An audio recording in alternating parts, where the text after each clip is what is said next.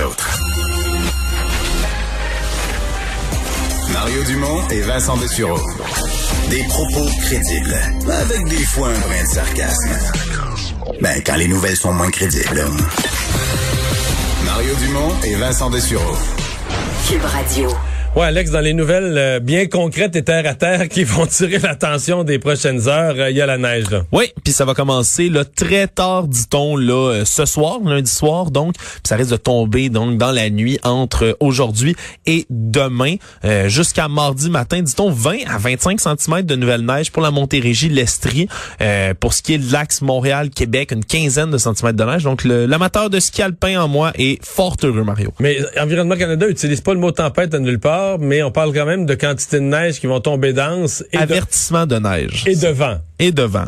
Donc c'est certain que pas une tempête, mais c'est de la neige avec du vent. Ouais, on peut dire que lors à mon avis, dans les secteurs sensibles au vent, il pourrait y avoir de la poudrerie. Il pourrait y avoir de la poudrerie, puis on dit que ça pourrait même rendre l'heure de pointe matinale difficile pour le centre et le sud de la province demain matin.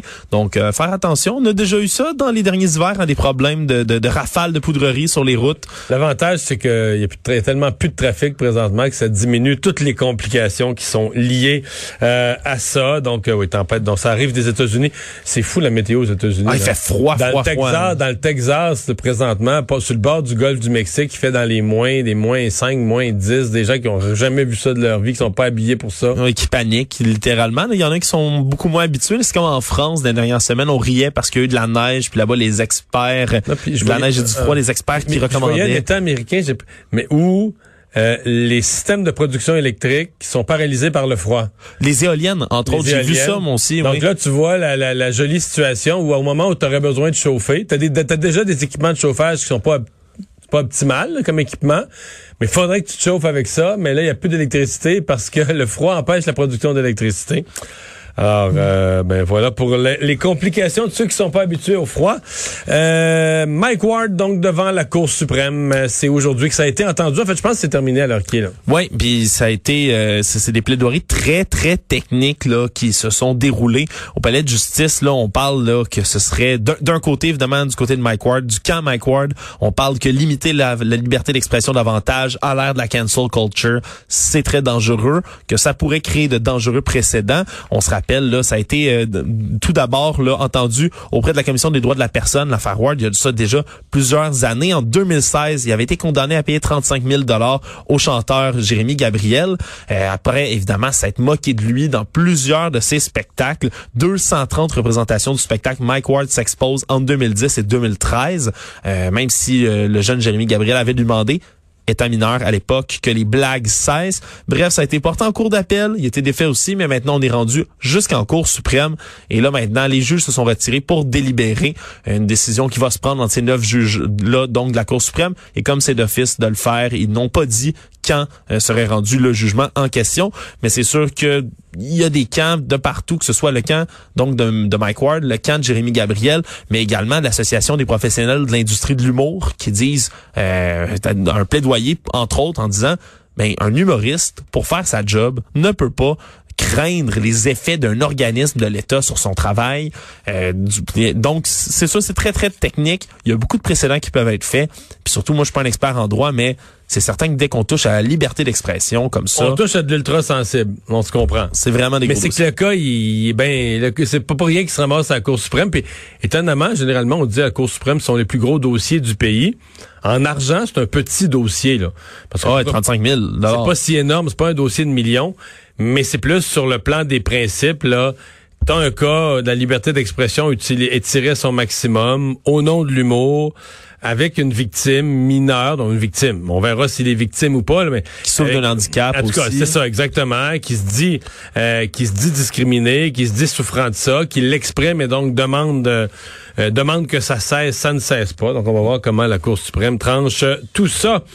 Euh, le président Trump s'en est sorti une autre fois. Il va, on va pouvoir continuer à l'appeler le président Donald Trump parce que il n'est pas destitué. Non, pas destitué, mais c'était attendu, il faut dire, 57 sénateurs qui ont voté pour une condamnation, 43 en défaveur.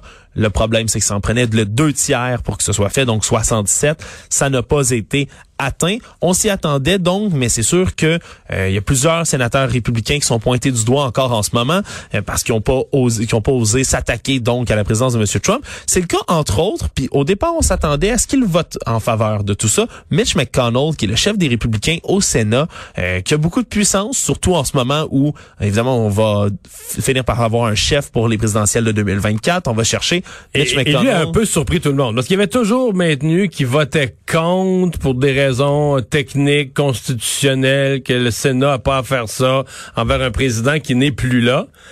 Mais aussitôt le vote fait, il a fait un discours euh, spectaculaire. Oui, il, a, il, a, vraiment été pas été de main morte du tout en disant que c'était clair, net et précis que le président Donald Trump avait attisé les foules avec tout ça. On peut d'ailleurs l'écouter. There's no question, none, that President Trump is practically and morally responsible for provoking the events of the day. No question about it.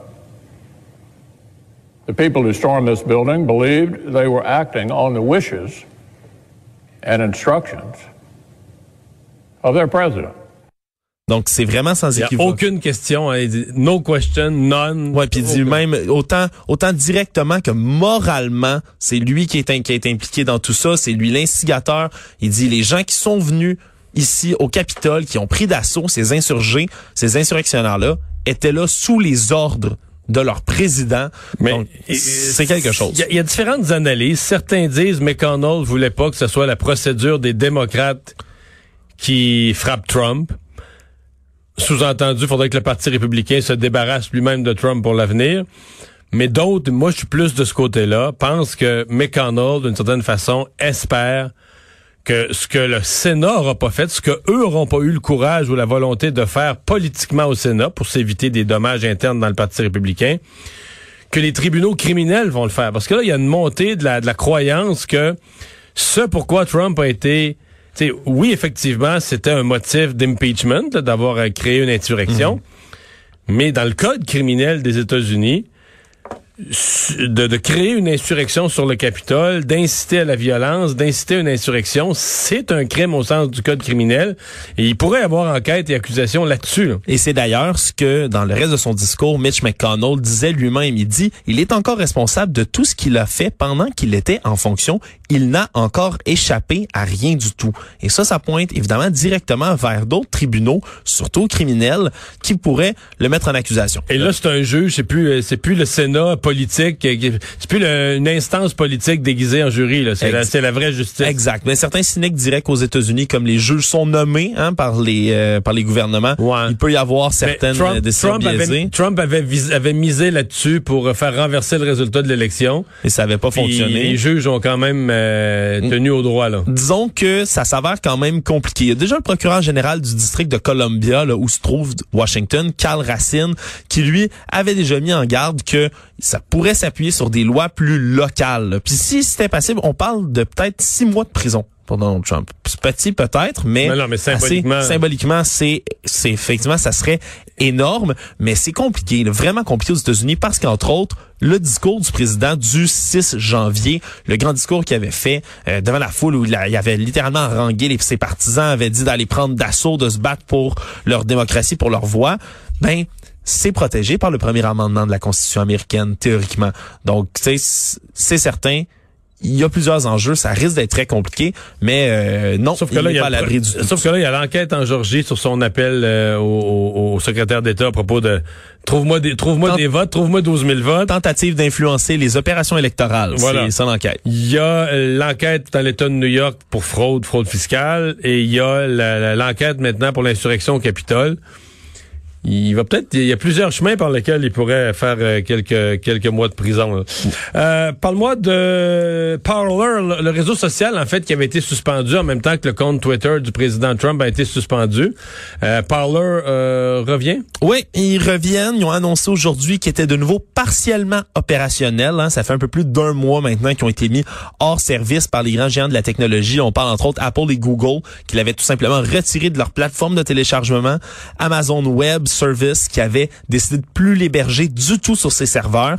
Là, il semble qu'ils soient en train, là, par leurs propres moyens, de revenir. Faut dire que Parler, c'est un réseau social dit conservateur, mais qui regroupe beaucoup, beaucoup de gens de la droite d'extrême droite, de suprémacistes. Et, et, des conspirationnistes et des, suprémacistes. Ah, j'ai moi-même eu, euh, j'ai moi-même un compte Parler, euh, Mario, que j'ai créé pour aller voir, euh, espionner un peu, si on veut, ce qui se passe, prendre le pouls. Et c'est, il y a, y a, beaucoup de choses affreuses là, qui se disaient sur ce réseau-là. Puis sous ces accusations-là, donc d'inciter à l'insurrection, d'inciter à la violence et autres, ça avait été, ça avait été donc suspendu.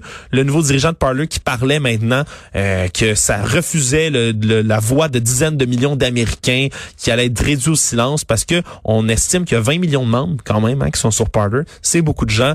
Donc il dit on ne peut pas réduire ces voix au silence, ils ont le droit de parler. Et donc euh, ils sont de retour en ligne. Ils vont pouvoir retélécharger l'application dans les prochains jours. Et donc euh, Parler, on n'a pas fini d'en entendre parler. Voilà. Est-ce qu'on a découvert la plus vieille brasserie du monde? Ça se pourrait. Ça se pourrait, Mario. Moi, je suis un fanatique et de bière et d'archéologie. Et c'est une, équipe conjointe d'Américains puis d'Égyptiens, des archéologues, qui ont découvert euh, ce qui pourrait être donc la plus vieille brasserie au monde. Ça est une annonce qui a été annoncée donc euh, samedi. C'est dans la vallée de l'Abydos, euh, qui est un site là funéraire très important en Égypte. Là, on trouve des tombes à chaque année. On réussit à en trouver. Là, c'est à quelques centaines de kilomètres du Caire, entre autres pour vous situer. Ça serait une grosse usine énorme. Là, on parle là, plusieurs bâtiments de 65 pieds de long par 8 pieds de large, dans lesquels il y avait chacun 40 énormes bassins dans plus déplacés dans plusieurs rangées, dans lesquels on faisait cuire. Ça, ça, aurait été du sérieux. Là. On ah, faisait, on faisait de la bière en quantité. Là. Exact, exact. Ça devait être mauvaise, pour vrai là? Tu sais, le vin, la bière, on oublie ça, mais il y a 2000 ans, là, c'est tout pas buvable. C'est un mélange de grains et d'eau qu'on chauffait dans ces énormes cuves là. C'est ça que c'est ce qui faisait la bière. Ça date de la première dynastie euh, égyptienne. C'est que c'est loin. Là, on est, on parle de entre 3000 et 2600 avant Jésus-Christ. Euh, on, parle du règne du roi Narmer. Été sous ça. Puis on utilisait la bière entre autres Mario. Oui pour la boire, mais on dit surtout comme des offrandes pendant des cérémonies religieuses. Donc on, déjà il y a des archéologues dans les années 1900 qui avaient établi qu'il devait y avoir entre autres en retrouvant des écritures dans divers temples, des représentations hiéroglyphiques de bière dans les cérémonies, se sont dit, c'est sûr qu'il devait y avoir au moins une usine presque de bière dans le coin, mais ils l'avaient jamais trouvé jusqu'à aujourd'hui maintenant. Donc, ça a été trouvé, c'est officiel, c'est cela. Bon. Et là, ça devrait inspirer nos microbrasseries pour des nouveaux noms de bière, tous les tous les mots avec, des hiéroglyphes sur les mots ça, ça, serait très beau, hein? Et euh, spécial Saint-Valentin pour un Florida Man? Oui, tu sais comment il y a eu un cette espèce de mouvement sur internet pendant un bout où on disait qu'il y avait toujours des nouvelles vraiment insolites qui sortaient, puis dans le titre de la nouvelle, c'était toujours a Florida Man, un homme de Floride. Mais euh, il y en a eu un beau qui, qui a été euh, disons révélé dans les médias pour la Saint-Valentin, un homme de Floride qui en ce moment est recherché, il y a un mandat d'arrêt contre lui euh, en date de vendredi dernier parce que ça a l'air que il aurait volé un anneau de mariage puis des, wedding bands, donc des bracelets de mariage, mais pas n'importe qui. Il a vraiment volé un des anneaux, une alliance, à sa propre copine, sa petite copine, pour aller le donner à une autre femme dans une autre ville pour lui demander de l'épouser. Puis on parle de c'est l'anneau d'engagement. Ça pendant la fin de semaine de la Saint-Valentin. Non, ça, ça, ça date quand même. Ah, maintenant, ça a été révélé pour la Saint-Valentin. Donc, sa petite amie, elle avait une alliance donc d'un précédent mariage qui avait pas fonctionné. Il a volé dans sa résidence l'alliance pour aller l'offrir, demander en mariage une autre femme qui, l'autre femme, n'était pas au courant du tout de la première. Et finalement, euh, cette première femme-là, en découvrant qu'elle s'était faite voler, a appelé la police. C'est une longue enquête là, qui se fait donc pour retrouver l'homme, retrouver les alliances, mais elle a même retrouvé entre-temps la nouvelle flamme de son de son amant, cette femme à qui s'était fait offrir l'alliance, qui a restitué le prix, mais pour l'instant, disons qu'il y a deux femmes très fâchées, un homme en cavale, la police le recherche activement. A Florida man. A Florida man.